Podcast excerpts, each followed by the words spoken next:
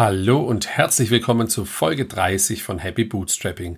30 Folgen sind es nun schon. Vielen Dank, dass du mir die Treue hältst. Wie immer empfehle gern den Podcast weiter und schick mir gerne Feedback und Vorschläge für Gäste an hallo at happy-bootstrapping.de. In der heutigen Folge habe ich mit Dominik Rapaki von Meet Ergo gesprochen. Meet Ergo ist eine ja 100% Calendly-Alternative aus Deutschland, genauer gesagt aus Köln. Äh, Meet Ergo kann aber sehr viel mehr, wie jetzt man vermuten könnte von dem Namen Calendly-Alternative.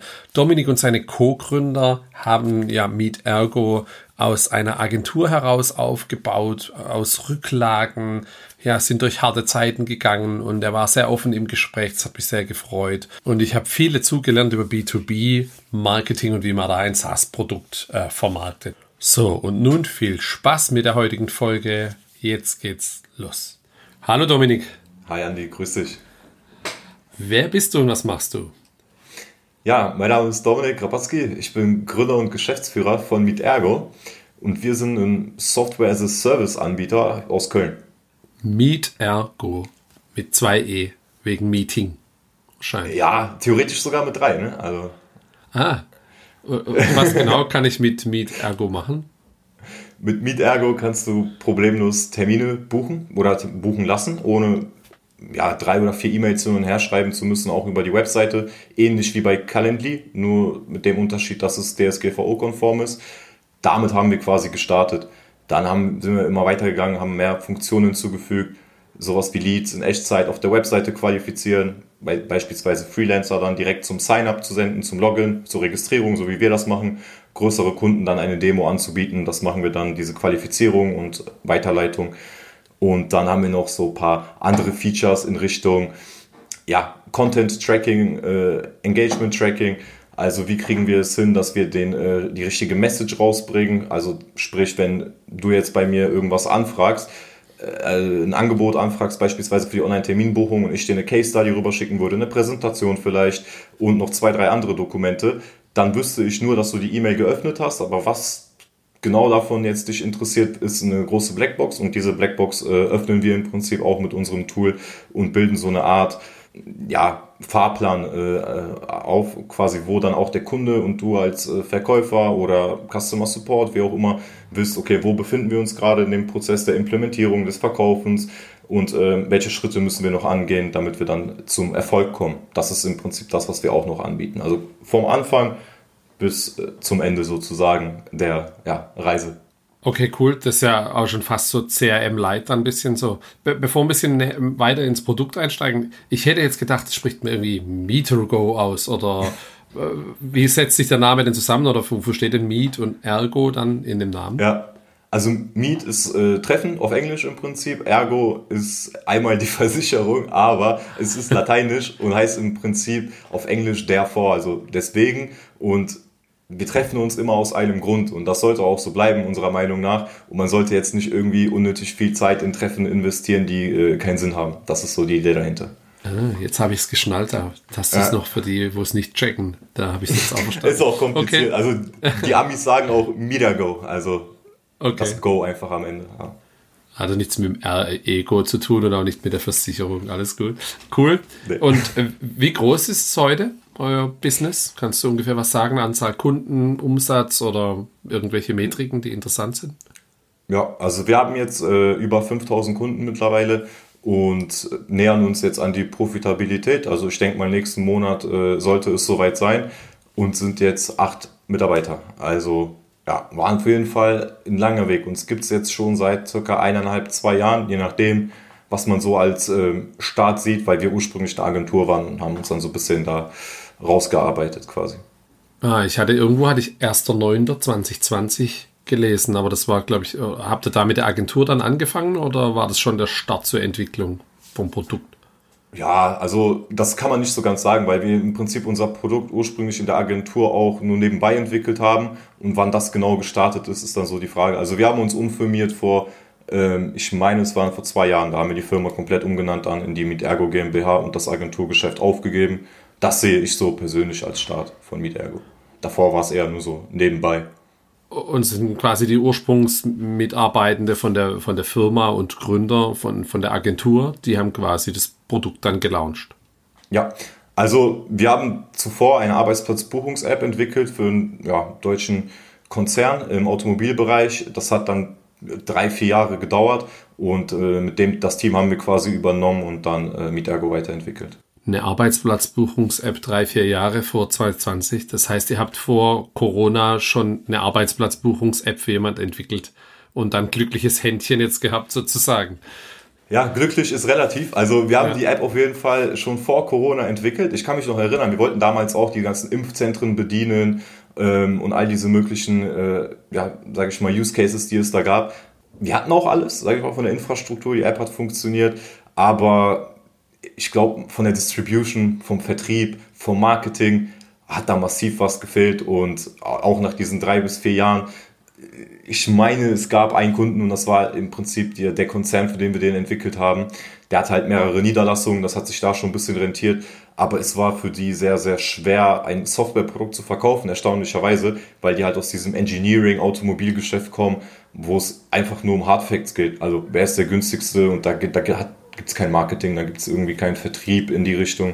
Das ist, glaube ich, ein ganz anderes Geschäftsmodell. Ja, vor allem wenn du so einen Konzern hast, der macht ja auch Vorgaben und dann müssen die Autohäuser, Zulieferer und sowas, die erfüllen, die haben ja auch gar keine Chance dann oder wenig in der Regel, was mhm. anderes zu machen. Ja, okay, hab verstanden. Also das war auch ein bisschen der Grund, unser eigenes Tool äh, zu entwickeln, weil wir einfach gemerkt haben, also die Nutzer, da gab es wenig Feedback und da kam auch wenig Neues und die Features wurden halt alle immer diktiert von oben, aber es gab nicht wirklich einen Grund, diese Features zu entwickeln und irgendwann konnte man dann alles buchen, also Essen in der Kantine, man konnte sich Essen bestellen beim Bäcker, dann wurden da E-Mails rausgesendet und alles mögliche, aber äh, so wirklich genutzt hat das glaube ich niemand. Ja. Und wie, wie viel war das dann am Anfang in der Agentur, wenn ihr jetzt heute acht seid? Ähm, in der Agentur waren wir so zu fünft, zu viert. Also wir hatten immer so zwei, drei Programmierer quasi mit dabei. Ja. Okay.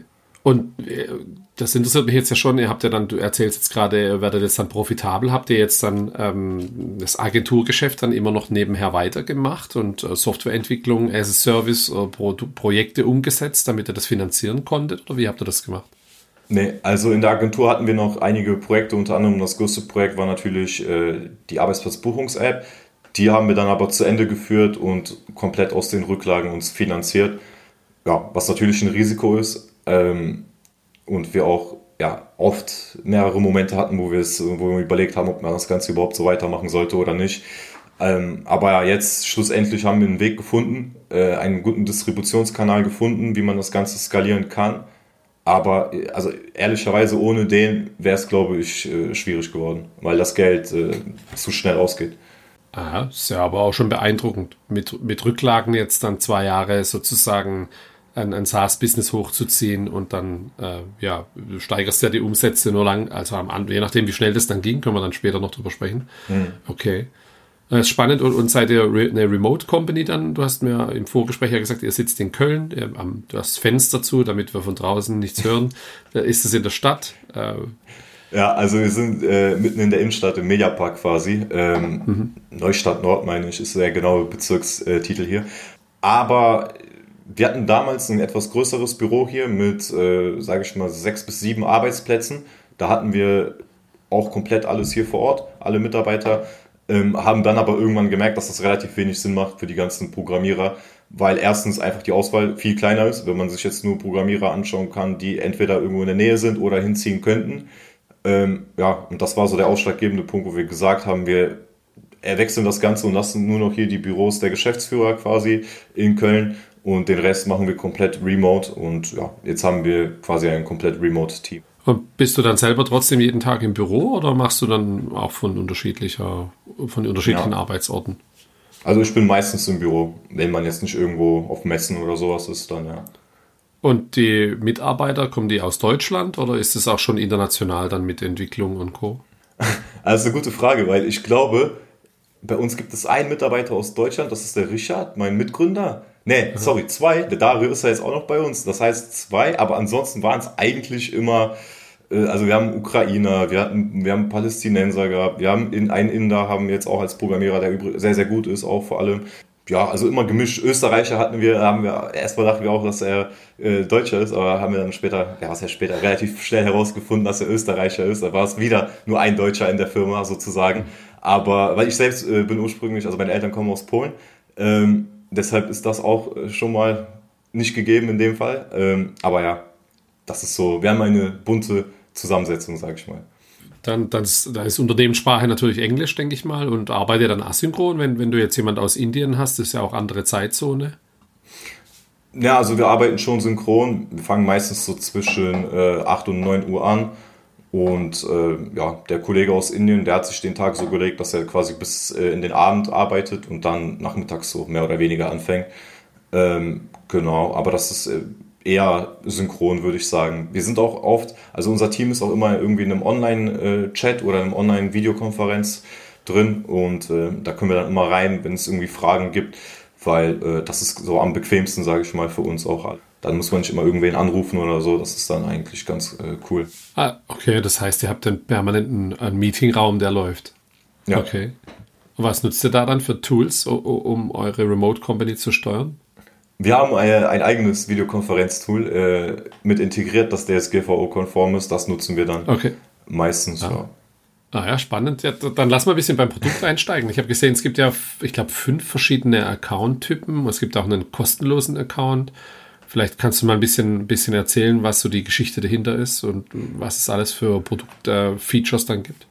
Ja, das ist, äh, das ist, eine interessante Geschichte. Also wir hatten damals angefangen äh, mit, ich glaube, drei Versionen. Also einmal kostenlos, dann gab es ein mittleres Paket und ein Professional-Paket.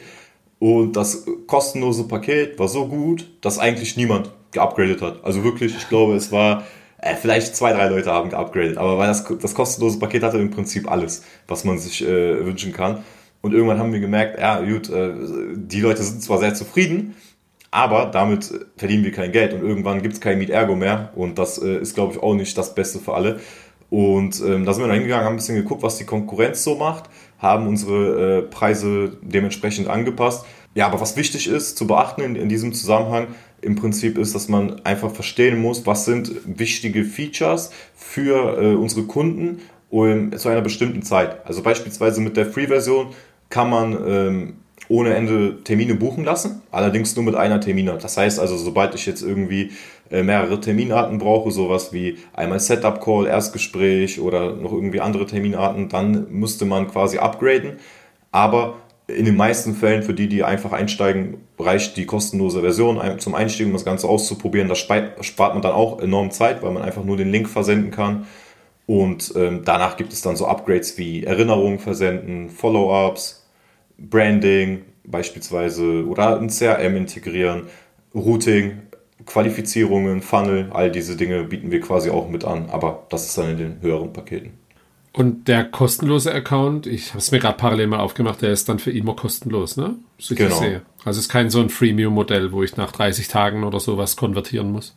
Nee, nee, also wir bieten den Account komplett kostenlos an. Am Anfang schalten wir quasi sieben Tage in der Teams, also in der höchsten äh, Version frei zum Testen. Aber danach äh, wird er einfach kostenlos bleiben. Man muss auch keine okay. Kreditkarte oder sowas angeben. Das war mir persönlich immer wichtig, weil, ähm, also ich habe Tools gehasst, wo man erstmal irgendwie einen Demo-Call oder sowas buchen musste. Weil das ist einfach Zeitverschwendung in meinen Augen, wenn man weiß, was man ungefähr sucht. Und das wissen die meisten Käufer, also da gibt es auch von Gartner mehrere Analysen, dass das mittlerweile über 70% der B2B-Käufer gar nicht mit einem Verkäufer reden wollen, weil alle Informationen da sind wenn man, also ich weiß nicht, wenn man sich das mal vorstellt, früher war es ja so, dass äh, beispielsweise, ob man jetzt irgendwie ein, weiß ich nicht, äh, Softwareprodukt gekauft hat, da waren die meisten Informationen ja gar nicht auf der Webseite. Ob das Ganze jetzt äh, mit dem und dem Tool integrierbar ist oder nicht, war gar nicht klar. Da musste man mit dem Verkäufer reden, aber heutzutage weiß man ja alles über die Webseite oder über Hilfeartikel. Also von daher ist das eher so eine Hürde in meinen Augen. Hm. Okay, und ich sehe hier auch, digitale Visitenkarte ist im kostenlosen Account dabei. Was ist eine digitale Visitenkarte? Ja, also eine digitale Visitenkarte ist im Prinzip ein äh, Profil von einem mit allen Kontaktdaten, die auch immer aktuell gehalten werden.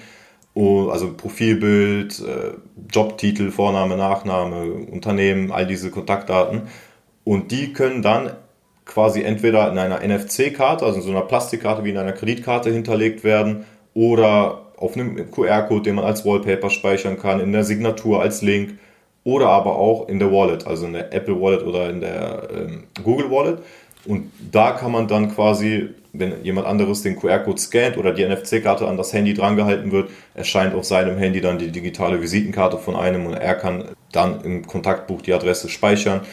Ja, und wir haben das noch mit der Terminbuchung verknüpft, dass man auch theoretisch direkt noch einen Termin buchen kann. Okay, cool. Ah ja, da habe ich gerade ein Einzelprodukt äh, für jetzt. Äh, spannend. Wie funktioniert die Anbindung jetzt für mich, wenn ich, wenn ich jetzt äh, hergehen würde und ich würde hier für Happy Bootstrapping so einen Account einrichten? Ist es dann unter meetergo.com slash Domain erreichbar? Kann ich eine eigene Domain hinterlegen oder macht ihr das mit Subdomains? Also wir nutzen da nicht die Subdomains, das ist im Prinzip meetergo.com und dann slash dein Name. Also Happy Bootstrapping okay. beispielsweise könnte ja. man machen. Ja, das funktioniert dann ganz gut. Ja, okay. Äh, cool. Und, und ähm, was ist so dann der Top-Account? Ist dann Teams? Was kann ich da noch mit alles machen? Teams ist vor allem für die interessant, die mehrere Nutzer haben. Und beispielsweise auf der Webseite ist es so, dass wir die Verfügbarkeit von mehreren Nutzern direkt anzeigen können. Also wenn ja jetzt fünf Nutzer sind, zeigt er uns äh, unser Tool alle verfügbaren Slots aller Nutzer an. Und wenn ich jetzt beispielsweise einen Slot wähle am Mittwoch, an dem nur du verfügbar bist, dann buche ich den Termin mit dir. Wenn aber zwei Leute verfügbar wären, dann System, äh, rotiert das System durch, damit das auch fair verteilt wird. Das ist dann mhm. quasi so Round Robin nennt man das Ganze, ist so die wichtigste Teams-Funktion. Ähm, ansonsten hast du aber noch ein paar andere äh, Möglichkeiten, die da ergänzt werden, sowas wie Webhooks, die man dann nutzen kann beispielsweise. Jetzt, jetzt habe ich ja einen Wettbewerber benutzt, dann ähm, äh, oh, oh, oder du hast den Wettbewerber benutzt, um den Podcast-Termin zu buchen. Was mir bei dem fehlt, oder was hier immer wieder für Stimmungsschwankungen in der Familie sorgt, ich kann da zwar mehrere Kalender einbinden zum Terminabgleich, aber schreiben tut's nur in einen Kalender. Das ist schon ein Problem, weil dann habe ich in meinem privaten Kalender den Termin für die Podcastaufnahme nicht drin, dann kopiere ich ihn rüber. Wenn jemand die Aufnahme verschiebt oder absagt, muss ich einen Privattermin dann manuell hinterher pflegen. Super nervig. Habt ihr das drin? Ja, also bei uns kannst du das für jeden Kalender äh, einstellen. Was, ob du also, nur den Abgleich aktivieren willst oder ob du auch die Zwei-Wege-Synchronisation aktivieren willst. Okay, cool. Also da muss ich es auf jeden Fall mal anschauen, das ist ja klar. ja, ich finde es immer wieder was, spannend, weil das sind so Kleinigkeiten, ja. die irgendwie ja, jeder ja. dann, jeder hat so seine eigene Kleinigkeit. Ja, das ist das, also der, ich, ich, ich nutze hier karl.com, da jetzt auch kein Calendly, du hast ja zuerst den Namen gesagt und daher kann ich ja sagen, ja. ich finde deren Open Source Ansatz cool und bin da auch im, äh, als im Kontakt. Also ähm, und, und äh, habe auch ja. schon Features submitted über GitHub und es hat funktioniert und die haben es reingebracht und das äh, fand ich auch interessant, aber es, teilweise habe ich dann, äh, jetzt hat es mal zwei Tage nicht funktioniert und das ist für jemand, wo buchen will, ist das super nervig. So, beim, ich versuche es nachzuvollziehen, bei mir geht's, beim Buchenden geht's nicht so.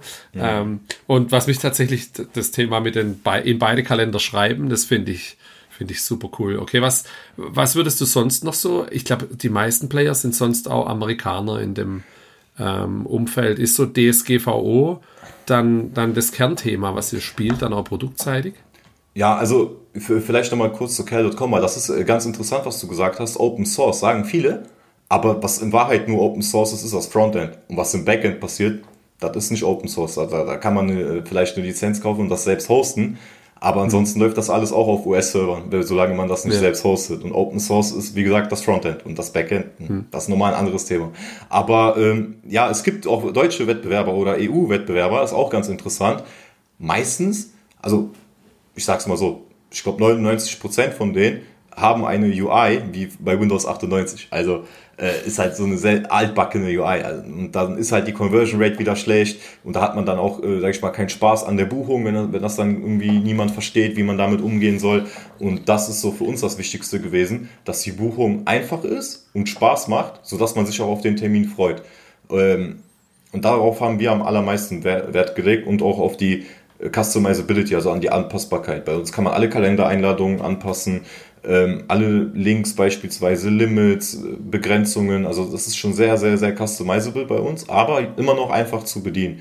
Und äh, ich glaube, da, ja, sind die anderen Anbieter noch nicht so weit. Vor allem kann man bei uns auch CalDAV an, äh, Kalender anbinden. Das hatte ich jetzt so bei anderen auch noch nicht gesehen, weil CalDAV hat, ist so die Schnittstelle, die die meisten Kalender benutzen, die nicht beispielsweise jetzt Google oder Outlook oder sowas sind. Ne? Und da kann man relativ viel mit anbinden. Aber bei uns liegt wirklich der Fokus äh, auf, der, auf der Community und äh, einfach darauf, die, diesen Workflow so effizient wie möglich zu machen und so viele Best Practices von unserer Seite wie möglich auch mit einzubringen. Also vor allem dann auch im Bereich äh, Sales oder äh, Onboarding. Da sind wir dann auch immer sehr, sehr äh, gut dahinter, aber auch, auch sowas wie Funnels oder Qualifizierungen. Also wie kriegt man es auf der Seite hin, das möglichst schlank und konvertierungsstark aufzubauen. Weil wenn ich mir vorstelle, ich habe jetzt irgendwie zehn Qualifizierungsfragen in einem Formular, die dann irgendwie alle untereinander stehen, das füllt ja keiner aus, da will auch keiner einen Termin buchen. Also deshalb haben wir beispielsweise diese Multi-Step-Funnel, wo man dann immer äh, nur einen Klick braucht und sich durchklicken kann. Gibt es da so eine Demo, die ich im, im, in den Show Notes verlinken kann, dann so für so eine Terminbuchung mit diesem Klar. Funnel? Ja. Kannst du mir gerne hinterher schicken, dann packe ich den mit rein und ich schaue es mir selber auch mal an. Das interessiert mich jetzt natürlich auch mal. Okay, ja, ähm, sehr gerne du ähm, jetzt, ihr spielt das Thema DSGVO ja schon ziemlich intensiv. Ist es dann auch äh, eure Kunden, sind es dann auch viel, ähm, die darauf Wert legen? Also ist es, habt ihr ähm, Kunden aus dem Mittelstand, die oder Verwaltung, auch öffentliche Hand dann, ähm, was weiß ich, äh, von Städten oder, oder auf Landesebene, die solche Tools nutzen? Ja, es gibt äh, tatsächlich viele Stadtwerke, da die jetzt mit in, stark in diese PV-Anlagen investieren und da viele Beratungen machen, aber auch was die Verkabelung angeht, beispielsweise ja, auch in den äh, Behörden gibt es da immer mehr, äh, auch vor allem aber auch an Schulen, äh, Unis, äh, da wird es oft eingesetzt bei uns jetzt. da haben wir auch einige Kunden von. Ich, anfänglich war es so, dass wir noch viel stärker auf das Thema Datenschutz gesetzt haben. Ähm, Datenschutz und, sage ich mal, moderne UI. Aber das hat die Freelancer vor eineinhalb, vor zwei Jahren noch nicht so stark interessiert. Also die, die es am meisten interessiert sind, Unternehmen, die irgendwas mit Datenschutz zu tun haben. Weil wenn die dann irgendwie Kalender auf der Seite haben, wirkt das nicht wirklich äh, seriös. Mhm. Und ähm, da das sind das, von denen haben wir auch relativ viele Kunden.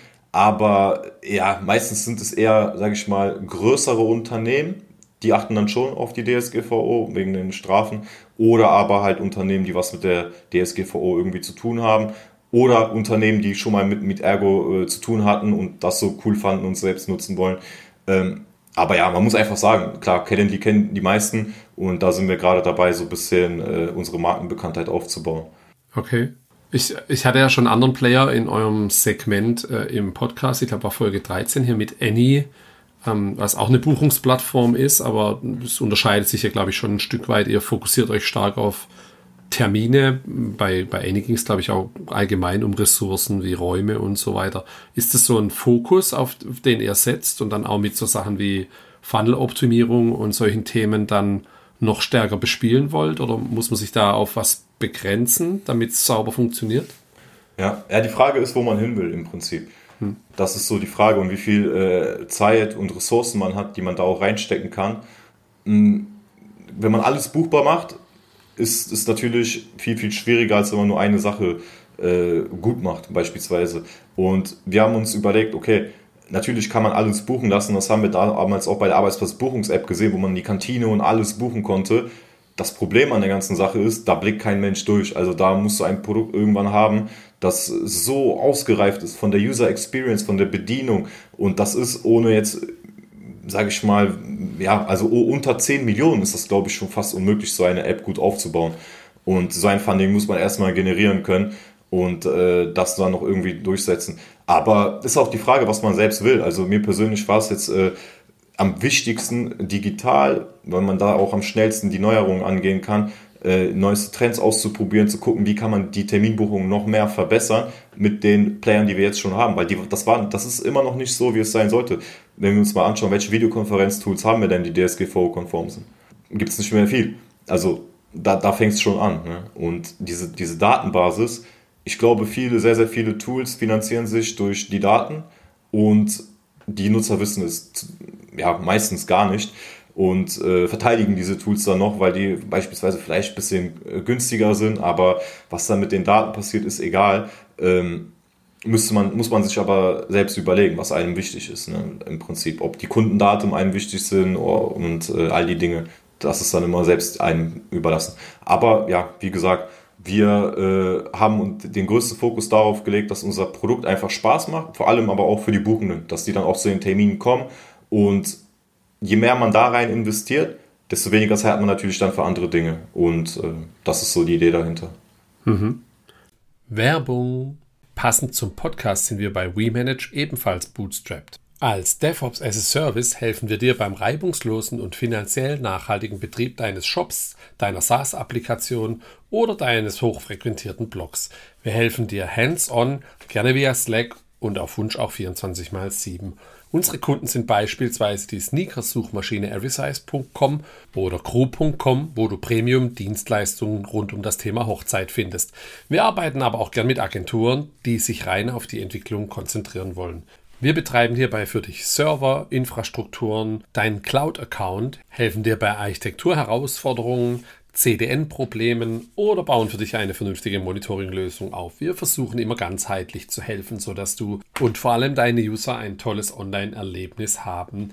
Schau dir jetzt gerne auf we-manage.de unsere Lösungen und Case Studies an oder buch dir gerne gleich einen 15-Minuten-Slot, damit du uns kennenlernen kannst we-manage.de slash happy wäre der direkte Link dazu. Du findest alle Links auch in den Show Notes. Werbung Ende.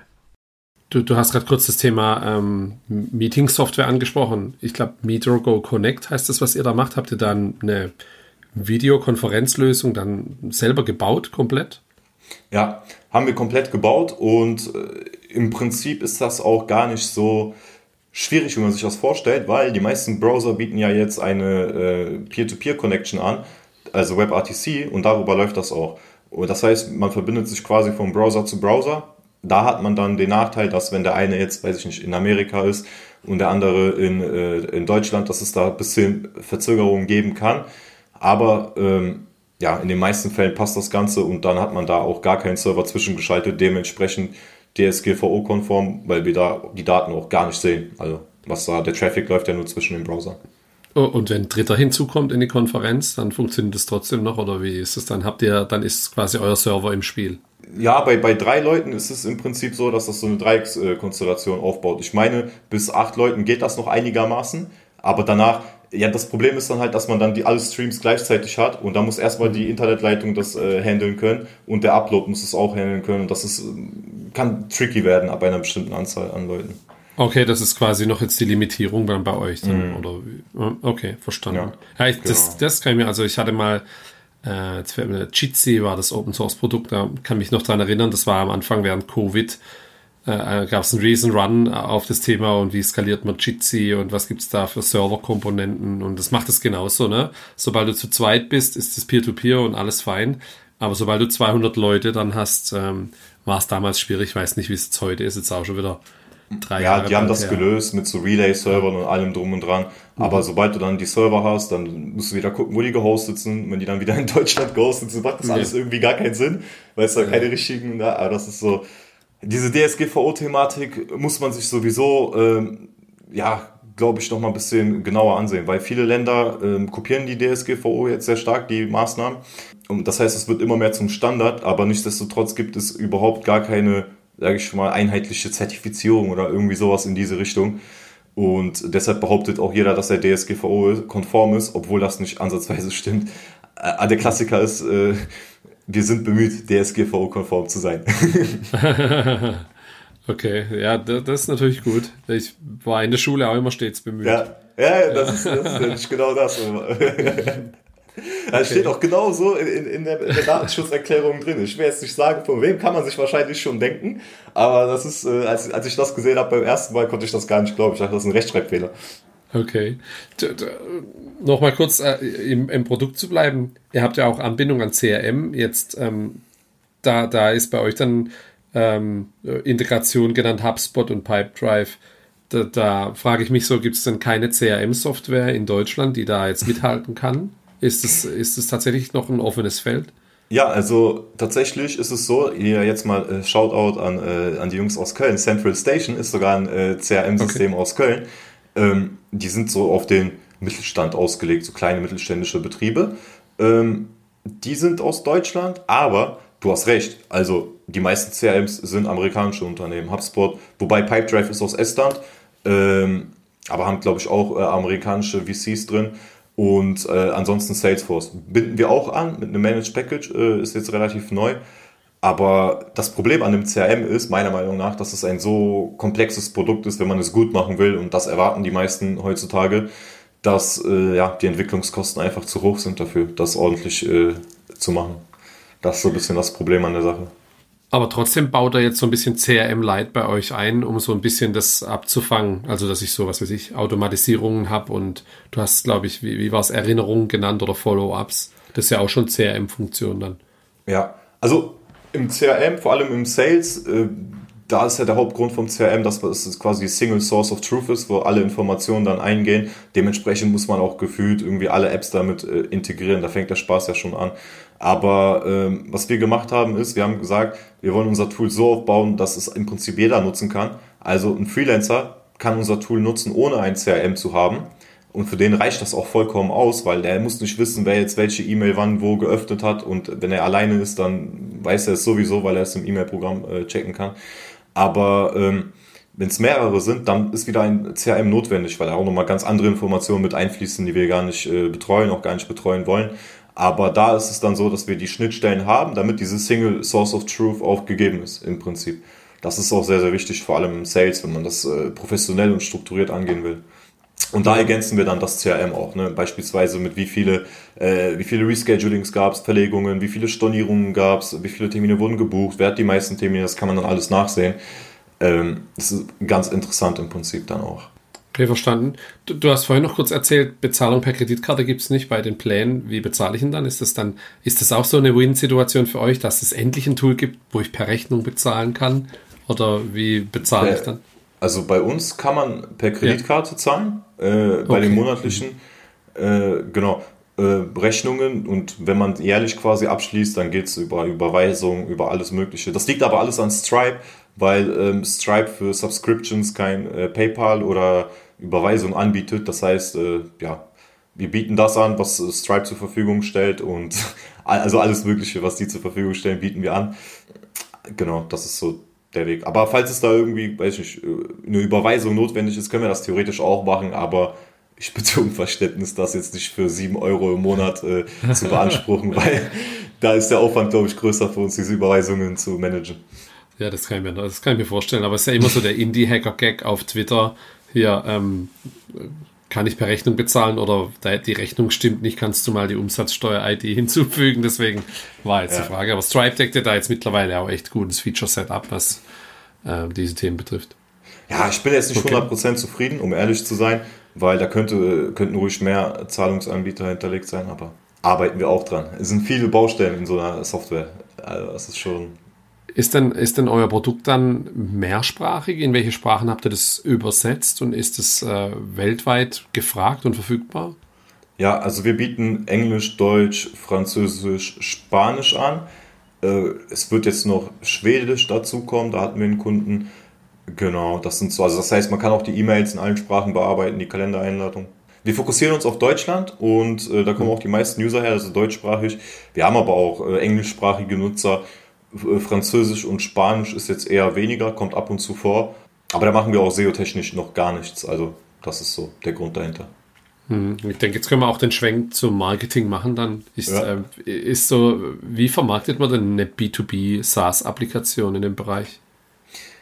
Also, vielleicht fange ich mal an, wie das Ganze gestartet ist. Damals hatten wir, sage ich mal, Geld zur Verfügung von den Rücklagen und das mussten wir irgendwie ausgeben, um das Ganze ins Rollen zu bringen mit Marketing.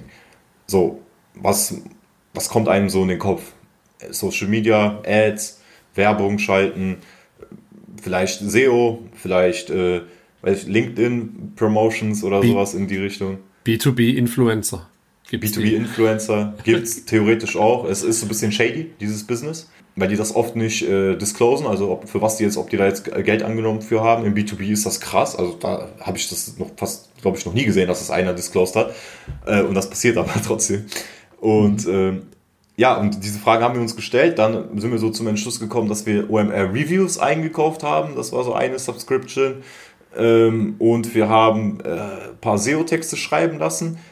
Das waren damals, ja, das waren so die ersten. Und was haben wir noch? Klar, da haben wir die Webseite äh, gemacht, das habe ich aber selbst gemacht damals, heute auch noch, ähm, weil wir selbst ja auch früher auch aus dem Webdesign kamen noch. Ähm, ja, und das hat ganz gut funktioniert am Anfang. Also ich muss ehrlicherweise sagen, ich weiß nicht, was in Deutschland los ist, aber ich glaube, es gab irgendwie so eine Gruppe an Leuten, die auf ein datenschutzkonformes Tool gewartet haben für die Online-Buchung. Weil, sobald das online war, haben sich, also jetzt mal Spaß beiseite, ich glaube am Anfang 20 oder 30 Firmen gemeldet, die so heiß darauf waren, die direkt Lust hatten, von denen auch, ich glaube, 50% eine Subscription dann abgeschlossen haben. Und die kamen alle am Anfang. Danach ist das so ein bisschen verflogen. Also ich, ich weiß nicht, was da los war. Vielleicht haben die wirklich gewartet, bis irgendwann sein Tool aufpoppt. Aber ähm, das fand ich ganz interessant. Danach ist, er, ist es ein bisschen weniger geworden. Und dann sind wir relativ viel auf Messen gegangen ähm, und, und, und haben da weitergemacht. Aber das ist alles sehr konstant gewesen, würde ich mal so spontan sagen. Das war jetzt, da, war, da war jetzt kein Hebel drin, wo wir gesagt hätten, das funktioniert jetzt richtig gut und, und, und das sollten, darauf sollten wir uns fokussieren. Bis vor kurzem, als wir gemerkt haben, dass das Einzige, was wirklich konstant solide funktioniert, SEO ist, also Suchmaschinenoptimierung. Und da hatte ich gesprochen mit den äh, Gründern von ClickUp beispielsweise. Vielleicht äh, kennst du das Tool, das ist so ein äh, irisches Tool, Project Management. Und die machen mit SEO, lass mich nicht lügen, ich glaube vier oder fünf Millionen äh, an Traffic haben die im Monat, allein durch SEO. Oder sogar mehr. Und das ist schon eine Menge. Und, und da, als ich da mit ihm gesprochen habe, er auch, er ist auch fürs Marketing zuständig, also das ist so der Co-Founder von denen, hat er mir auch gesagt, dass bei denen das meiste über SEO kommt. Die sind auch bootstrapped, interessanterweise. Ähm, wobei mittlerweile haben die, glaube ich, ein VC-Funding bekommen. Aber äh, da hat es bei mir Klick gemacht, dass eigentlich für so ein Product-led Growth Approach, wo man jetzt nicht unbedingt äh, mit den Personen sprechen sollte, weil es einfach von der Effizienz keinen Sinn macht, dass da SEO, glaube ich, so the way to go ist. Und seitdem wir das machen, haben wir jetzt auch den Traffic innerhalb einer Woche verdoppelt und ähm, ja, investieren da jetzt massiv rein, dass das Ganze jetzt dadurch noch viel, viel äh, ja, höher skaliert wird. Und das funktioniert jetzt aber gut. Und fokussiert euch dort auf Hilfeartikel dann oder auf ein Magazin, wo ihr erklärt, wie mache ich Outreach und wie kombiniere ich Outreach, Vertrieb automatisiert oder ähm, wie buche ich Termine online? Ist es so, was funktioniert da dann? Ja, also SEO ist so ein Ding für sich. Ich äh, habe früher selbst SEO gemacht und im Prinzip geht es bei Google darum, dass Google denkt oder dass Google von dir denkt, dass du Topical Authority hast, also dass du mehr oder weniger der Thought Leader bist oder die Person, die Seite mit dem Content über das Thema, mit dem meisten Content, also ein Experte in dieser Entität, sage ich mal. Das heißt, wie erreicht man diesen Status, indem man über alle Entitäten, die Google als Entitäten für dieses Thema wahrnimmt, schreibt und Artikel darüber hat. Ähm, und das ist bei uns alles Mögliche, also Online-Buchungstools, Online-Terminplaner, Terminerinnerungen jetzt an Keywords. Das kann alles Mögliche sein. Und wir haben jetzt in, ja, in, in der letzten Zeit über 60 äh, oder 50 Blogbeiträge veröffentlicht. Da kommen jetzt auch nochmal 50 neue. Und äh, dadurch kommt das Ganze dann im Prinzip. Sobald Google dann merkt, okay, diese Seite hat über all diese Topics geschrieben, die relevant sind zum Thema Online-Terminbuchung beispielsweise, rankt er auch automatisch äh, den ganzen Content hoch. Natürlich ist das nicht so einfach, man muss die Artikel auch gut schreiben, man muss sie auch alle gut verlinken. Ähm, aber das ist, das ist so die Strategie, die wir jetzt fahren und die sehr, sehr gut funktioniert. Schreibt ihr die selber? Nutzt ihr ChatGPT? Habt ihr Ghostwriter, den ihr sagt, hey, wir brauchen einen Artikel zum Thema XY? Oder wie macht ihr das dann? Also ich habe äh, strikte Vorgaben gemacht und da haben wir Writer, die das Ganze äh, schreiben sozusagen anhand der Vorgaben und ähm, ja, so funktioniert das. Äh, ChatGPT hatten wir auch eine Zeit lang äh, uns angeschaut. Allerdings muss man da sagen, ist das so ein bisschen schwierig zurzeit, weil der Output nicht so ist, wie ich mir den vorstelle. Also der ist oft zu kurz und oft nicht, äh, oft wiederholt sich das Ganze. Das ist jetzt nicht in der Qualität, in der ich mir es vorstellen würde. Aber ich habe gesehen, dass es da auch Methoden gibt, das Ganze äh, noch besser zu machen. Es kann interessant sein, auf jeden Fall. Oh, ist interessantes Feedback. Also hast du das dann auf Deutsch versucht dann auch oder auf Englisch? Ja, das ist halt so eine Sache. Also theoretisch wird ja unsere Seite übersetzt auf Englisch mit so, eine, mit so, mit so einer Software, die heißt Weglot. So das einzige DSGVO-konforme Tool, was die Seite übersetzen kann. Auch irgendwie eine Marktlücke gefühlt. Also sonst alles äh, wieder amerikanische Tools, die nicht DSGVO-konform sind. Und das hat irgendwie, es ist irgendwie extrem buggy. Ich weiß nicht, ob es an uns liegt, aber wir kriegen es nicht hin, dass die englischen Seiten indexiert werden. Also keine Ahnung, äh, was, was, da wieder an dem Tool ist. Aber jetzt wir, setze ich mich da auch nochmal dran und gucke das Ganze an. Ähm, aber theoretisch wäre es sinnvoll, das in mehreren Sprachen zu machen. Zurzeit ist es in Deutsch, ja. Und, und die Writer findest du die über so eine Vermittlungsagentur? Sind es Freelancer, die man auf, äh, wo findet man die? Gibt es Agenturen, die sowas vermitteln, so Content Writer? Ja, also wir haben unsere Writer über textbroker.de gefunden. Ich weiß gar nicht, ob mhm. es diese Seite noch gibt. Ich glaube ja, aber die haben wir schon von damals quasi kennengelernt und mit denen haben wir dann weitergearbeitet. Okay. Aber für die Leute kann es ganz interessant sein. Man muss halt gucken, da sind viele Leute, die sehr äh, nicht themenrelevante Jobs ausüben oder ausgeübt haben und dann sind die Texte dementsprechend äh, relativ äh, ja, schlecht. Das würde ich nicht empfehlen. Da muss man, man muss sich den Writer schon gut aussuchen, das will ich damit sagen. Mhm. Äh, und der muss auch das Thema kennen, weil sonst äh, verliert man da zu viel Geld und Energie mit. Ja, aber das heißt, du hast dann die gleichen Writer immer und die kriegen dann zur Folge Aufträge, wenn der zufrieden war. Okay. Ja, genau. Ja, interessant. Cool. Ah, Thema Marketing, Social Media. Ich habe gesehen, du hast auf LinkedIn einen kontroversen Post oder einen Post zu Thema DSGVO mit einem kleinen Meme. Ich verlinke ihn auf jeden Fall mal gepostet. Schon ein bisschen her. Und du hast da über 200 Kommentare, glaube ich, erhalten. Hast du das geplant gehabt oder bist du auch selber überrascht gewesen, wie das explodiert ist? Ja, also ich, ich, die Story dahinter ist extrem lustig. Ich war auf der Vertrieb-Business-Veranstaltung vom äh, Lief äh, aus Köln, der ist auch quasi Vertriebler, aber arbeitet bei Net Cologne, hat so eine Veranstaltung gemacht hier bei uns im Cinedom im Kino. Und ähm, da war ein Vortrag von einem LinkedIn-Experten, der gesagt hat, macht doch einfach mal Beiträge, die auch mal euer eigenes Produkt bewerben und nicht immer nur irgendwie anderen Leuten helfen, wie man andere Sachen machen kann. Weil meine Beiträge davor waren immer, das waren meine Fehler, so kann man es besser machen oder Tipps und Tricks beispielsweise, die ich jetzt aus dem Alltag immer auf LinkedIn gepostet habe. Aber was ich nie gemacht habe, weil ich das selbst irgendwie nicht mag, ist mein eigenes Produkt zu vermarkten. Und das habe ich dann aber getan, indem ich gesagt habe, schaut mal, Calendly ist beispielsweise gar nicht DSGVO-konform aus den und den Gründen. Server in den USA lädt äh, irgendwie 8 plus Tracking-Scripts, die keiner haben will. Und äh, habe das dann alles aufgezählt, Meet Ergo als Alternative erwähnt. Das war so quasi die erste Product Promotion, die ich äh, gemacht habe auf LinkedIn. Und ja, dann saß ich da in diesem Vortrag und dann hat mein Handy die ganze Zeit vibriert und ich habe auf jeden Kommentar geantwortet und das ging dann irgendwie so weiter bis 24 Uhr. Ich habe tatsächlich auf jeden Kommentar geantwortet. Irgendwann waren es dann 200 Kommentare. Und äh, ja, am Ende, also waren es über 70.000 Impressionen. Ähm, und ich war aber erstaunt. Also die meisten Leute wussten es gar nicht, dass die Kanäle nicht DSGVO-konform ist. Und dann, äh, ja, wurden irgendwie die, ja, jetzt kann ich es auch auflösen, dann wurden die äh, Hilfeartikel von Kennedy zitiert, wo dann genau drin steht, dass die nur bemüht sind, DSGVO-konform zu sein, aber sonst gar nichts. Und ähm, durch den Cloud Act ist es einfach nicht möglich, äh, heutzutage DSGVO-konform zu sein. Das kann sich ändern, aber zurzeit ist es schlicht und einfach so. Und da kann man dann äh, zitieren und diskutieren, wie viel man will. Aber die Leute, die sich auskennen, die wissen einfach, dass es so ist. Und äh, das fand ich aber interessant, weil die meisten wussten es tatsächlich gar nicht. Oder war denen egal. Ja, ist ja spannend. Also ich verlinke es auf jeden Fall. Also 70.000 ist ja nicht schlecht. Also, aber das heißt, es war eher ungeplant und du hast dich auch selber schwer damit getan. Aber hast es mal probiert und dann ist es gleich, hat es gleich funktioniert. Ja, also an alle, die hast nur Tipps geben, probiert es mal aus, euer eigenes Produkt zu promoten. Ja, hast du dann, hast du dann, habt ihr dann gemerkt, dass es darüber auch viele Sign-ups gab dann? Mhm. Also 70.000 Impressionen. Ich meine, es waren circa 1000 Website-Besucher. Circa, oh, um den Dreh. Okay. Also so, ja, Gar nicht mal so wenig, würde ich sagen. Ja, okay, lass mal zum, zum Thema Vertrieb noch kurz ein bisschen was haben. Brauchst du denn für so ein, jetzt du hast am Anfang erwähnt, es seid acht äh, Personen, hast du da schon äh, selber auch einen Vertrieb, ein Mitarbeiter, der wirklich so Outreach-Vertrieb macht und auch Vollzeit? Ja, haben wir und das Thema Vertrieb ist, glaube ich, ein ganz, ganz äh, interessantes Thema für alle Bootstrapper da draußen, weil was wir lange, lange, lange Zeit nicht gemerkt haben, ist, ab wann lohnt sich überhaupt Vertrieb und ab wann lohnt es sich da jemanden einzustellen. Weil wir haben eine Ticket-Size, also so ein, wie sage ich mal, durchschnittliches Verkaufsvolumen pro Kunde von, ja, das, das sind so, das, das kann, unser kleinstes Paket fängt ja bei 0 Euro an, dann geht es auf 7 Euro mhm. bis in die Teams-Version auf 25. Und die meisten im Schnitt liegen dann bei diesen 25. Bei monatlicher Zahlung ist es ein bisschen mehr, ein bisschen weniger, je nachdem. Aber da liegen so die meisten.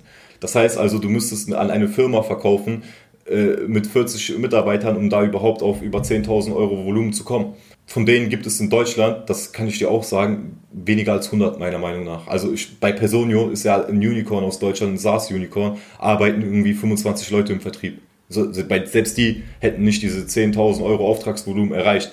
Und da muss man sich dann die Frage stellen, kriegt das ein Vertriebler, äh, äh, rentiert sich das überhaupt? Und äh, rentieren sich da Ads, was rentiert sich da überhaupt?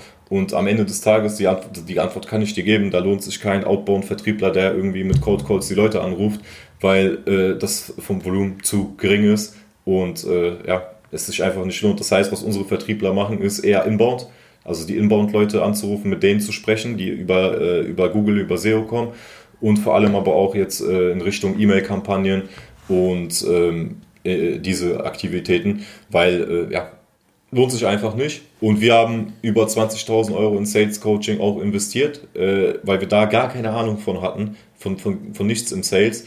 Und dieses Wissen haben wir dann genommen und unser eigenes Tool auch ausgebaut. Also was wir jetzt machen, beispielsweise in Outbound-Kampagnen, ist vielleicht auch ganz interessant. Wir haben immer wieder die, die Antwort bekommen oder die Nachricht, ja, schicken Sie mir doch eine E-Mail oder eine Präsentation oder sowas. Und dann haben wir unser Tool entwickelt, was so eine Art, hat, hat ja eben angewendet, erzählt, was so eine Art Netflix für Ressourcen ist, also für Case Studies, für PDFs. Und was wir jetzt machen ist, wir schicken jetzt Outbound-Kampagnen raus per E-Mail, wo quasi drin steht an Vertriebler, Sie kennen es bestimmt auch, schicken Sie mir doch eine E-Mail, äh, kommt Ihnen das bekannt vor? Und dann sagen wir, jetzt freuen wir uns, wenn wir sowas hören, packen unseren Link rein, erklären das Produkt und äh, so, äh, so funktioniert es jetzt auch. Aber ähm, da muss man erstmal hinterkommen, hinter diese ganzen Möglichkeiten. Und wir haben extrem viel Geld verbrannt mit, ja, Versuchen, irgendwie was ins Laufen zu bringen, was dann nicht funktioniert hat. OMR Reviews beispielsweise, klar, ist cool, wenn man da eine Review-Seite hat, aber ähm, ich glaube, für kleinere Unternehmen rentiert sich das nicht, weil es zu teuer ist. Also äh, bei den Preisen äh, kriegt man es meiner Meinung nach für uns nicht raus, bei, bei so einer Größe. Aber das weiß man alles am Anfang nicht. Also das ist immer dieses, dann, äh, ich sag's mal so, als Startup, vor allem am Anfang, kommen sehr, sehr viele Leute auf einen zu, die einem was verkaufen wollen und das als ultimative Lösung anpreisen. Und was dann am Ende wirklich bei rauskommt, merkt man erst, nachdem man das ganze Geld dann quasi ausgegeben hat. Und das ist meistens nicht das, was man erwartet hat. Und deshalb bin ich auch kein Fan von diesen, äh, ja, erst zahlen und dann irgendwie ausprobieren oder sowas. Und, und, und deshalb ist unser Produkt auch Freemium. Und deshalb kann es auch jeder erstmal ausprobieren und gucken, ob der Value überhaupt da ist weil äh, ich glaube, jeder ärgert sich dann am Ende und äh, hat ein schlechtes Gefühl und, und ja, so möchte ich niemanden da lassen. Ah, das heißt, das OMR Reviews fliegt man da auch raus dann, wenn du das, die Subscription nicht verlängerst oder wie funktioniert das? Nee, man fliegt nicht raus, aber man hat dann irgendwie nicht mehr das äh, Foto drin und äh, kann dann auch nicht sehen, wer auf die Seite, auf das Review zugegriffen hat. So, aber ich will jetzt keine Preise nennen, aber für den Preis ist es äh, ja, zu teuer gewesen und äh, ich würde es nicht nochmal machen. Das ist so mein, mein, mein Review von OMR Reviews, aber wie gesagt, ich glaube, ab einer bestimmten Größe macht Sinn. Klar, ne, wenn man da jetzt äh, extrem viele Leute hat, macht Sinn. Aber für kleine Unternehmen, die jetzt, sage ich mal, darauf angewiesen sind, Leads zu generieren, ist das, glaube ich, eher der falsche Weg. Da äh, mhm. Ist in meinen Augen SEO und vor allem in Deutschland noch sehr, sehr, sehr, sehr gut. In Amerika sieht die Welt mhm. ganz anders aus. Hm, okay, verstanden. Aber auch allein der Markt in Deutschland ist ja wahrscheinlich oder im Dachmarkt generell schon sehr groß. Da, da ist so die letzte Frage zum Vertrieb. Du hast gesagt, ihr habt auch an Städte und, und Universitäten und so weiter verkauft. Gibt es da irgendwelche Tricks? Braucht man da besonders lange, einen besonders langen Atem beim, beim äh, bis man dann tatsächlich mal den Zuschlag bekommt? Oder wie läuft so ein äh, Vertrieb an öffentliche Hand ab? Ja, ich glaube, der beste Trick ist, ähm, erstmal gut mit der IT zu sein. Weil mhm. ich glaube, man kann sich das gut vorstellen, äh, wie die IT in so einer öffentlichen Verwaltung aussieht. Und da kann es schon mal dauern. Das heißt also, da muss man äh, schon mal äh, schnell sein und äh, auch was den Datenschutz angeht, das, das ist halt bei uns das Gute, dass wir da immer gut äh, vorlegen können, alles parat haben. Da muss man ganz gut sein und dann muss man natürlich beachten, diese ganzen Ausschreiberegelungen, wie viel äh, ohne Ausschreibung dann überhaupt eingekauft werden kann. Das ist alles ein bisschen komplizierter. Ähm, aber de facto unterscheidet sich das jetzt nicht so sehr. Also vielleicht ist der Unterschied, dass die Leute, die auf uns zukommen, mehr Entscheidungskraft haben, als wenn beispielsweise das Unternehmen sind, weil die müssen dann oft irgendwie den CFO fragen, den Manager und in den äh, Behörden, in den Hochschulen gibt es da, glaube ich, ein bisschen mehr Eigenständigkeit, zumindest bei denen, die unsere Tools einkaufen. Ja, interessant, das ist natürlich auch ein Vorteil, dann das war mir sogar klar. Wenn in größeren Firmen dauert es vielleicht auch dann länger, dann ist bei einer Stadt dann einfacher, weil du vielleicht direkt mit dem Entscheider sprichst oder mit dem, mit dem der es bestellt. Ne? Kommt drauf an, dass wer bestellt mhm. ist. Das ist, glaube ich, so die Frage. Bei uns waren es aber eher, äh, waren es eigentlich immer Leute, die genau wussten, was sie suchen und äh, einfach nur nach einer Lösung gesucht haben und das ging dann immer ohne Probleme durch. Ja, aber wie gesagt, da kommt es auch immer darauf an, wer dann auf einen zukommt. Ja, habt ihr das DSGVO-Thema dann bei euch auch zertifiziert oder kann man sich da zertifizieren lassen dann vom TÜV oder gibt es da irgendwas? Ja, es gibt da keine Zertifizierungen. Also es gibt einmal dieses äh, ISO 27001, äh, diese Zertifizierung gibt es. Das ist so eine allgemeine äh, Cybersecurity-Zertifizierung quasi. Aber das äh, ändert jetzt nichts an der DSGVO-Konformität. Das ist, hat eher was äh, es geht so in Richtung TISAX, äh, was zum Beispiel jetzt in der Automobilindustrie häufig äh, angefragt wird. Mm, aber de facto, was dann da passiert ist, dass einfach nur geprüft wird, äh, ja, wie das Hosting ist, ob es Maßnahmen gibt, falls irgendwie ein Leak da ist beispielsweise.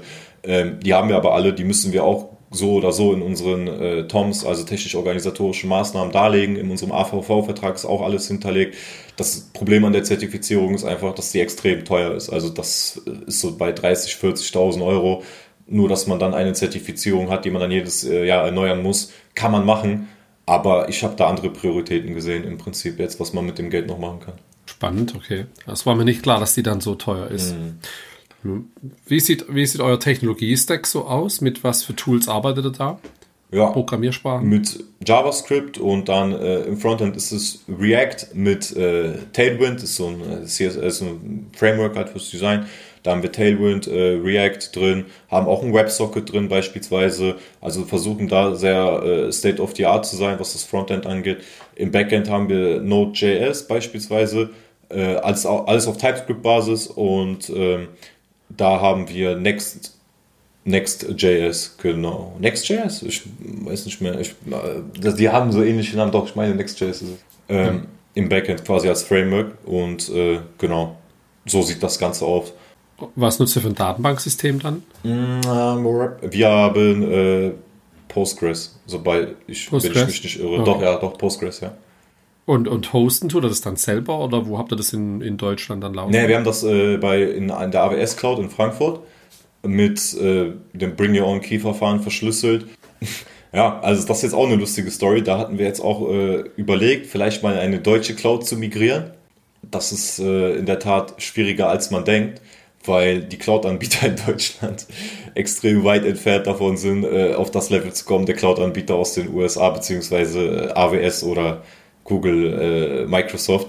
Das ist äh, schwierig. Aber für mich war das Wichtigste, dass wir wissen, dass die Daten wirklich verschlüsselt sind, dass da niemand drankommt und dass die Server vor allem in Deutschland sind, weil am Ende des Tages ist es äh, egal, ähm, wenn die Daten richtig verschlüsselt sind und in Deutschland auf den Servern sind, weil dann kann da nichts passieren. Beispielsweise hat auch äh, Airbus, meine ich, oder doch, ich glaube, Airbus hat auch alle ihre Daten in der Google Cloud, aber mit ihrem eigenen Key verschlüsselt, so wie wir es auch machen. Und äh, das ist dann äh, in Ordnung. Aber klar, wäre es vielleicht ein bisschen angenehmer für andere Unternehmen, äh, wenn es dann komplett in der rein deutschen Cloud mit deutschem äh, Unternehmen wäre. Aber ähm, so wie das zurzeit aussieht, wird es schwierig, weil einfach, ja, wie gesagt, die, diese da wird relativ wenig äh, Infrastruktur äh, drumherum angeboten. Und das ist sehr, sehr kostenaufwendig im Prinzip, das dann dort zu hosten, wo man sich dann auch wieder die Frage stellen muss, äh, ist das so nötig? Ne? Weil dir die Tools drumherum fehlen, die du dann hast. Ja, die ganze Architektur dann dahinter, die Migration, dann muss man mit der Authentifizierung alles selbst machen, weil da nichts angeboten wird und äh, muss im Prinzip alles fast neu aufsetzen und Support. Äh, kriegt man an, auch nicht wirklich, weil die nicht bei AWS reingucken dürfen, aus Datenschutzgründen und muss dann alles selbst machen. Aber das ist dann, im Prinzip hat man dann nochmal ein Mammutprojekt äh, für ein paar Monate, was man machen kann. Wir werden es wahrscheinlich auch irgendwie so in die Richtung machen, dass wir das auch äh, machen werden, weil es tatsächlich Unternehmen gibt, die dann sagen, ja, es muss ein deutscher Cloud-Anbieter sein. Aber rein äh, technisch gesehen ändert das nicht mehr viel am Datenschutz, weil die Daten auch bei uns in AWS in Frankfurt verschlüsselt sind. Und das, der einzige Unterschied ist dort einfach nur das Gebäude, wo steht und die Firma, die die Schlüssel dazu hat, um in das Gebäude reinzukommen. Aber die Daten sind die gleichen, egal in welchem Gebäude. Bin mir gerade nicht mal sicher, ob das AWS RZ in Frankfurt ist, glaube ich, auch kein eigenes. Aber müsst ihr jetzt mal nachschauen. Von daher ist es, die sind ja, glaube ich, auch eingemietet. Aber ich glaube, den Firmen geht es ja um den Vertragspartner ja. wahrscheinlich, oder? Weil du bist ja jetzt dann, wenn du es 100% oder 150% genau hinschaust, dann dann ist der Vertragspartner halt eine, eine Firma, die eine amerikanische Mutter hat und dann hast du schon wieder. Ja, dann äh, greift der Cloud Egg, genau. Dann greift ja. der Cloud Egg ja. und dann dürften sie theoretisch äh, drauf zugreifen. Aber da, allerdings ist es nochmal anders. Also der Unterschied ist dadurch, dass es ein äh, deutsches Unternehmen ist, AWS quasi, oder Benelux meine ich, haben die da die Niederlassung. Ja ähm, ist das nochmal viel schwieriger, als wenn es ein reines US-Unternehmen wie bei Calendly wäre, mhm. wo dann die Daten direkt, weil, und die könnten sogar bei Calendly anfragen und die Daten kriegen, was bei uns dann aber nicht geht. Bei uns würde es nur über AWS mhm. USA gehen und die müssten das bei, äh, durch Europa noch durchbekommen, dass sie bei AWS dann auf die Daten zugreifen können. Und dann sind die aber noch verschlüsselt bei uns. Und das ist schon mal eine viel, viel größere Hürde, als wenn man einfach alle Daten ja. inklusive allen Tracking-Scripts dann noch bei Facebook Meta auf allen US-Servern quasi verstreut sind, weil dann ist äh, quasi das Leak äh, vorprogrammiert. Ja, verstehe. Ja, spannend. Ja, da kann man wahrscheinlich alleine Folge drüber füllen über das Thema. Von daher, da bin ich hier schon auch interessiert, ähm, weil ich da beruflich auch ein bisschen Berührungspunkte mit habe. Von daher. Jetzt habt ihr ja sicherlich auch ein bisschen Aufmerksamkeit generiert mit eurem Produkt dann, was, was Firmen so weiter betrifft. Und dann sehen vielleicht äh, Investoren, hey, da gibt's jetzt eine Alternative, die aus Deutschland kommt. Landen da so Anfragen bei dir auf dem Tisch von wegen, hey, wir würden gerne investieren und, und euch helfen finanziell? Ja, also tatsächlich hatten wir selbst auch überlegt, ähm, mal nach Investments zu suchen, um das Ganze zu beschleunigen. Das war die Idee. Aber wir hatten da noch nicht den Growth Channel gefunden. Das heißt, wir dachten, wir stellen Sales ein und machen das dann mit Sales. Das war so die Idee, weil ne, wofür ist dann der Vertrieb da, wenn nicht Umsatz machen? Ja. Und ähm, das ist aber ein großer Fehler gewesen. Hätten wir das damals gemacht, weil dann hätten wir das Geld bekommen, müssten den Investoren Rechenschaft leisten, würden natürlich auch Anteile abgeben und würden dann wahrscheinlich mit, ja, meiner Meinung nach 95-prozentiger Wahrscheinlichkeit dann irgendwann dastehen, weil mit drei, vier Vertrieblern und äh, keinem Geld mehr und äh, hätten dann immer noch nicht genug Umsatz, um die Leute zu bezahlen. Müssten die dann alle kündigen. Ähm, und das Geld wäre auch weg von den Investoren. Also äh, wäre das, glaube ich, nicht so eine gute Idee gewesen. Jetzt macht es mehr Sinn. Aber äh, um ehrlich zu sein, ich habe äh, bis heutzutage nicht so viel Gutes gehört. Die meisten Investoren haben einfach keinen Bock, mit sich damit zu beschäftigen. Die wollen dann einfach das Geld geben und dann ist der Rest egal. Sowas suchen wir aber gar nicht. Also für uns war es wichtig, jemanden zu finden, der dann auch irgendwie Netzwerkeffekte hat oder jemanden kennt, sich mit der Materie auskennt, vielleicht im SaaS. Aber ähm, ja, von denen gibt's dann auch jetzt äh, gibt's dann auch einige, aber man muss einfach sagen, dass äh, was wir gemacht haben als Produkt, die Online-Terminbuchung am Anfang, wo es nur die Online-Terminbuchung war, davon gab es zu viele Konkurrenten, auch sowas wie HubSpot, Google, zwar alles nicht DSGVO-konform, aber ähm, ich glaube, es gibt relativ wenig Investoren, die auf DSGVO oder, sich, oder sowas sich spezialisieren. Von daher ähm, war es immer relativ, äh, ja, ernüchternd, diese Gespräche. Ja, das gibt es ja schon alles so und so und da, da, da funktioniert das nicht. Von daher, ähm, ja, mit Investoren, wir haben es überlegt, aber ist jetzt nicht the way to go den, für uns, den, den ich mir vorstelle. Zu viel Overhead. Warum? Zu viel Overhead, also okay. zu viel Rechenschaft, die man dann leisten muss und man müsste sich auf ein Produkt festlegen oder auf einen, einen Pfad, dann mit allen Metrics und das dann genauso durchziehen. Aber ich habe das Gefühl, man muss einfach agiler bleiben und sich mehr auf den Markt einstellen, gucken, was, was die Kunden wollen, wie man das vielleicht noch mit anderen Partnerschaften aufbauen kann. Weil meiner Meinung nach bringt das Geld an, an der Stelle nicht viel. Also vielleicht kann man ein paar mehr Artikel schreiben lassen, ähm, ein paar mehr Leute anrufen, aber meiner Meinung nach ähm, geht es eher darum, eine Markenbekanntheit aufzubauen mit, mit, einem Image, was dann, was auch wirklich äh, plausibel ist, wo man dahinter stehen kann. Weil wenn das wieder so ein VC-Case ist, dann und dann noch mit dem Thema Datenschutz, ich weiß es nicht, kann man machen, aber das ist in meinen Augen, dann sind da zu viele Interessen mit involviert, was auch irgendwie nicht so schön ist, wie ich mir das vorstelle wenn wir es hätten machen müssen, hätten wir es vielleicht gemacht, aber ähm, ja, müssen wir im Prinzip jetzt nicht mehr. Und jetzt ist nur noch die Frage, ob wir es vielleicht irgendwann mal machen, um schneller zu wachsen oder sowas in die Richtung. Aber äh, da müsste auch erstmal ein guter Investor, geeigneter Investor vorbeikommen. Aber ja, wir hatten Gespräche, wie gesagt, aber ist jetzt nicht unbedingt äh, zu irgendwas verlaufen. Du hast jetzt gemeint, ihr seid dann ab nächsten Monat, Juli, dann ähm, profitabel. Ähm, das bedeutet dann, ihr müsst nicht mehr an eure Rücklagen ran, zahlt euch Gehälter ganz normal aus und dann könnt ihr quasi ja durchstarten. Ja, dann fängt das Leben an sozusagen. Ne? Aber mal sehen, also wie, wie es dann tatsächlich läuft. Ähm, ich bin gespannt auf jeden Fall. Bis jetzt haben wir auf, auch aufs Gehalt verzichtet. Das wird dann kommen ähm, beziehungsweise dann, äh, ja, dann ab da werden wir dann auch profitabel sein. Dann kommt das Gehalt, dann wird es wahrscheinlich profitabel sein. Äh, bei null, also ne, profitabel ist gut gesagt, wird wahrscheinlich bei null sein. Aber ähm, ja, dann werden wir mal sehen, dann wird es auch ein besseres Leben, weil also um ehrlich zu sein, jetzt auch mit allen, die zuhören, die letzten paar Monate, wo, wo es einfach nicht so lief, wie wir uns vorgestellt haben, wo man nicht den Hebel gefunden hat, waren sehr hart, weil wenn man jeden Tag irgendwie, weiß ich nicht, acht, zehn Stunden arbeiten geht, aber weiß, das Geld äh, rennt äh, davon und man wird immer ärmer von Tag zu Tag, äh, ist das kein gutes Gefühl, wenn sich das über mehrere Monate zieht und das sollte sich, glaube ich, jeder überlegen, der auch irgendwie ins Bootstrapping geht, weil das ist definitiv ein Vorteil von, von, von Investoren, von VC. Man kann sich ein Gehalt auszahlen, wenn es läuft, dann äh, wenn es läuft oder nicht läuft, hat man so oder so das Gehalt. Beim Bootstrapping geht das theoretisch auch, aber dann endet die Reise relativ schnell. Ne? Aber vielleicht hat der Druck ja auch geholfen, dass ihr am Ende eine Lösung gefunden habt. Ja. Oder wie ist das, wie siehst du das? Ja, es kann sein, aber wenn du ein paar mehrere Monate so einen Druck hast, ist das äh, hm. ist es eher behindert meiner Meinung nach. Äh, also es ist kein, okay. es ist einfach kein äh, angenehmes äh, Leben gewesen, würde ich jetzt äh, spontan sagen. Auch für meinen Co-Founder nicht. Wir haben uns auch relativ viel gestritten und äh, war auch keine schöne Atmosphäre, aber verständlich, weil du im Prinzip, wir machen das ja seit acht Jahren. Also Meet Ergo ist jetzt seit zwei Jahren gekommen, davor waren wir mit Dienstleistungen Programmierung gemacht und da hatten wir nie solche Probleme. Ne? Also weil da kommt das Geld rein und da hatten immer Empfehlungen, immer mhm. genug Projekte. Aber wenn du dann irgendwann merkst, diese, nach diesen acht Jahren, dein ganzes Geld von acht Jahren ist quasi weg, also oder ne, geht Richtung, zumindest das in der Firma, geht gegen null, hm. dann äh, sieht die Welt schon mal anders aus. Ne? Hast du dann von privaten Ersparnissen auch gelebt oder nur von den weil wenn du jetzt sagst, ihr habt euch keine Gehälter ausgezahlt, ja, okay, dann, dann ja, was Rücklagen hast du ja in der Firma oder auch privat beides wahrscheinlich dann? Ja, beides. Also, äh, weil wir hatten ursprünglich eine GBR und da äh, ja, gibt es ja gar kein äh, Firmenkonto, beziehungsweise ja. äh, ist als Einkommen im Prinzip. Ähm, und deshalb hatten wir da relativ viel zurückgelegt. Auch ich habe damals auch viel in ETFs und sowas investiert. World ETF und dann war es gut, ne? Und dann war das Geld angelegt. Das ist auch gut gewachsen, muss man sagen. Vor allem jetzt so in letzter Zeit, ich weiß auch nicht, ist gut nach oben gegangen. Aber, äh, äh, aber da, da, davon habe ich mich privat finanziert. Am Anfang haben wir uns auch ein Gehalt ausgezahlt, weil wir hatten ja Rücklagen. Wir dachten uns, ja, wir, ja. wir teilen uns ein Gehalt aus, dann läuft das. Irgendwann haben wir dann komplett aufs Gehalt verzichtet und dann ist die Stimmung auch ein bisschen äh, umgesprungen gekippt. Ja, aber das musste man halt machen, weil sonst wäre es noch viel schneller äh, quasi auf Null gegangen.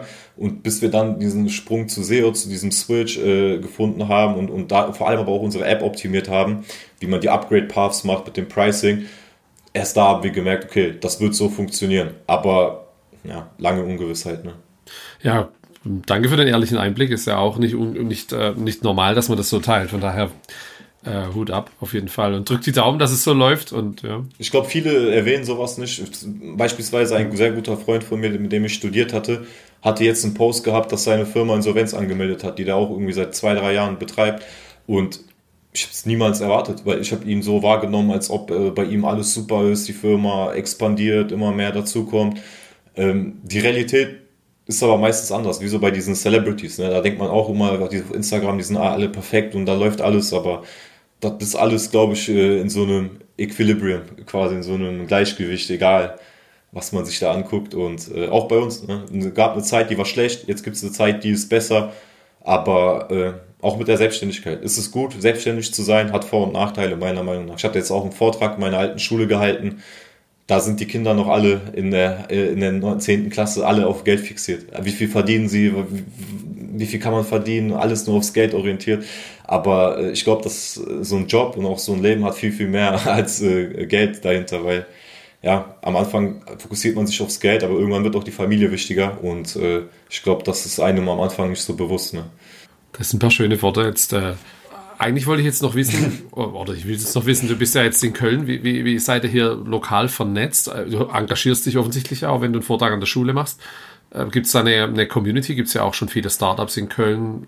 Trifft man sich da und, und hilft sich gegenseitig? Ja, es gibt hier so ein paar Startup Breakfasts. Ähm, da muss ich aber allerdings sagen, da sind die Startups so sehr, sehr, sehr, sehr, sehr early stage, teilweise halt nur die Idee dahinter. Ähm, ist jetzt nicht so, sage ich mal, die äh, Szene, mit der wir uns regelmäßig austauschen würden, weil es einfach dann eher ein Mentorship wäre. Machen wir auch. Also beispielsweise habe ich mich jetzt auch für ein Mentorship äh, an der Uni Köln beworben ähm, dass ich da als Mentor agiere für die, für die Studenten. Ähm, aber es gibt hier Köln Business, das ist so eine lokale, ja, von der Stadt Köln Community, sage ich mal, die uns so ein bisschen äh, unterstützen, teilweise auf Messen mitnehmen. Äh, das gibt es. Ansonsten in Köln äh, gab es mal so einen Gründerstammtisch, meine ich, aber den gibt es nicht mehr. Also im Prinzip, wen, wen es gibt, sind die Jungs von Central Station, dann gibt es äh, Deep L, aber mit denen, die sind so ein bisschen, äh, die sind direkt neben uns, aber die kennt niemand. Die können, Köln, Köln Business kennt die nicht, sonst kennt die niemand, auch auf Messen gehen die nicht, die sind so verschlossen, die kennt gar keiner. Honestly gibt es, ist auch ein Startup, das, da, mit denen sind wir ganz gut. Und dann gibt es äh, Userlike beispielsweise, die kennst du vielleicht, die haben so einen Live-Chat da, da habe ich auch mit dem Timo, mit dem Founder, sind wir auch ganz gut mit dem. Ähm, das ist so die Kölner Community. Da gibt es noch ein paar andere, die ich jetzt vergessen habe. Natürlich äh, Central Station mhm. und noch ein paar andere. Ähm, aber ja, traurigerweise gibt es da kein wirkliches, irgendwie regelmäßiges Zusammentreffen. Wir wollten mal irgendwie so ein Basketballtreffen oder sowas machen, wo wir so ein bisschen Basketball spielen nebenbei, vielleicht mit ein paar Bierchen. Aber ist noch nicht zustande gekommen. Also Kölner Community könnte noch, könnte noch besser sein. In Zürich ist die Community gut. Ich kriege da immer E-Mails, dass da irgendwelche Treffen sind. Und wie kommst du an Zürich? Äh, ja, weil unsere Sales Coaches äh, aus Zürich sind und ähm, okay. die auch auf dem Start Summit waren und da relativ viele Leute auch aus Zürich kennen, aus dieser Startup-Szene. Hm. Und äh, da gibt es jeden Freitag oder so ein äh, Treffen dann mit den Gründern und sowas. Müssen wir mal in Köln etablieren. Hatten wir auch mal vor, aber hm. ja, man hat immer viele Pläne und dann muss man erstmal dazu ja, kommen. Also alle, alle Hörerinnen und Hörer aus Köln können sich dann gerne beim Dominik melden. Das Profil ist auch in den Show Notes dann verlinkt. Ja, muss auch kein Basketballer cool. sein oder Basketballerin. ja. Nice. Ja, eine Frage habe ich jetzt noch. Du hast vorhin kurz erwähnt, du hast ein bisschen so ein Mentoring von dem ClickUp-Co-Founder bekommen. Das ist ja jetzt auch schon eine größere Firma. Wie bist du da rangekommen? Ist das eben, bietet der sowas an auf irgendeiner Mentorship-Plattform oder kam das über eine Messekonferenz? Ja, also Mentoring ist relativ. Wir waren auf, äh, auf der TNW, äh, der Next Web in Amsterdam. Und es war auch so, so ein Coincidence, so ein Zufall im Prinzip. Da hatte ich mit einer gesprochen auf Englisch, die aber eigentlich äh, Deutsche war. Dann haben wir auf Deutsch geswitcht und mein Co-Founder hat sich einen Smoothie geholt. Und als ich sie dann gefragt habe, wer der richtige Ansprechpartner für unser Produkt wäre, hat sie gesagt, ja schau mal, dahinter dein Kollege redet schon mit dem. Und dann hat sich herausgestellt, dass das halt der Co-Founder war. Und ähm, ja, so haben wir uns kennengelernt, äh, WhatsApp-Nummern ausgetauscht, dann waren wir noch auf so einer Bootsparty äh, gemeinsam und äh, ja, mega nette Jungs, also so sehr, sehr bodenständig. Das ist so vor allem auch das, was ich von allen Bootstrappern immer wieder sehe. Sehr, sehr bodenständige Menschen, sehr, sehr offen und äh, äh, ja, haben auch immer Lust auf hilfsbereit, hilfsbereit haben auch immer Lust auf so ein bisschen Party, ein bisschen das Leben zu, äh, zu leben. Ne, das ist so das, was ich bei den Bootstrappern immer sehr mag und mich immer freue, wenn ich einen Bootstrapper treffe. Weil, ich weiß nicht, bei den VC-Leuten ist das nicht immer so. Da gibt es dann immer so manche, die fühlen sich so ein bisschen zu cool, habe ich das Gefühl, äh, weil sie jetzt so, so viele Millionen bekommen haben. Aber äh, ja, nicht, das sind auch nur einige, ne? Mhm. Okay. Ja, du Mensch, war ein echt spannendes Gespräch jetzt. Was, was hast du noch für Ziele dann für dieses Jahr? Profitabel werden im nächsten Monat? Was, was habt ihr euch noch so vorgenommen? Ja, also wir wollen profitabel werden, das Ganze ähm, auf ein Level skalieren, auf dem wir noch sinnvoll äh, AI integrieren werden. Das haben wir geplant, quasi eine AI-Integration in unser Produkt zu machen. Da haben wir schon einige coole Use Cases gefunden und dann müssen wir mal schauen. Also wir hatten tatsächlich geplant, auch noch mal ein paar andere Produkte vielleicht nebenbei zu launchen, als äh, Gründerteam oder als Unternehmen, die jetzt nicht unbedingt über Meet Ergo gebrandet sind. Und warum? Weil wir gemerkt haben, dass in Deutschland der Traffic halt extrem gering ist. In Deutschland gibt es keinen Traffic. Und das ist in den USA ganz anders, weil und, und ich glaube, das ist eine Sache, wo auch viele Bootstrapper sehr, sehr viel mit anfangen können, durch mit diesem organischen Traffic über Google, wenn der dann auch wirklich reinkommt, weil, wie gesagt, ClickUp, äh, die ganzen äh, Bootstrap SaaS-Firmen, Veed.io oder diese ganzen SaaS-Firmen, die man kennt, ob es dann Canva ist, äh, da kenne ich übrigens auch den Gründer von Canva, äh, äh, aber das durch LinkedIn, interessanterweise. Und ähm, ich glaube, das ist so ein ganz guter Faktor, um auch langfristig profitabel als Bootstrap oder generell als Unternehmen äh, wachsen zu können. Und in Deutschland sind da die Chancen noch sehr, sehr, sehr, sehr gut. Also da gibt es Keywords mit 5000er Suchvolumen und null Keyword Difficulty, null. Das, das, das ist geschenkt. Ne? Also nur mal so an alle Bootstrapper da draußen. Du musst quasi nur die richtige Nische immer finden. Ja, also wie gesagt, einfach genug Artikel und richtig verlinken. In die Richtung kommt vielleicht auch nochmal was von uns, das ein bisschen unterstützen. Aber ähm, Ja, das ist so das Ziel. Also einfach die Community stärken, die richtigen Tools zur Hand geben, die auch jetzt nicht irgendwie overpriced sind, weil da bieten die Amis quasi Tools an, die sehr, sehr ähnlich zu unserem sind, für dann 900 Dollar im Monat. Aber das zahlt in Deutschland, da wird ja keiner zahlen. Ne? In Amerika ist das so ein bisschen anders mhm. in dieser Sales-Welt. Also da zahlt man gerne viel für Software, weil man sich einfach dessen Wert bewusst ist. Äh, in Deutschland Sales ist so ein bisschen hinterher. Also da kommt, da fangen die gerade so an. Ja, da helfen solche Firmen wie, wie die du genannt hast oder Personio dann auch. Da hört man ja auch, dass es nicht so ganz günstig ist, aber auf der anderen Seite bringt es einen enormen Mehrwert, dann ähm, ist es ja auch gerechtfertigt. Ja. Ist halt die Frage, was genau man dann macht. Aber für uns war es wichtig, auch den Bootstrappern zu helfen, ähm, im Vertrieb vor allem. Also wie kriegen wir es hin, unser Produkt zu skalieren, den Vertrieb zu machen. Weil das weiß, also wir wussten es am Anfang nicht. Sollen wir überhaupt Demos anbieten? Wem bieten wir die an? Woher kommen die Leute? Das waren so alles Fragen und ich glaube, da gibt es eine Formel für und ich glaube, das kann man relativ gut übertragen, wenn man sich da ein bisschen mit beschäftigt. Cool. Ja, Mensch, du, vielen Dank für das äh, offene Gespräch. War, war für mich sehr interessant und habe einen ganz anderen Einblick nochmal bekommen. Sehr gerne, sehr gerne. Ich fand es auch mega spannend. Und äh, ja, würde mich freuen, auch wenn es irgendwie in Zukunft mal irgendwie eine Möglichkeit gibt, dann gibt es vielleicht eine zweite Version zum Thema Cloud oder sowas in die Richtung. Da kann ich können wir auch ja. ohne Ende philosophieren. Machen wir gerne ein Update. ja. Cool. Ja, und ich probiere das Tool auf jeden Fall mal aus. Das mache ich ja. Freue ich mich. Ich danke dir herzlich äh, und wünsche ja, viel Erfolg für dieses Jahr.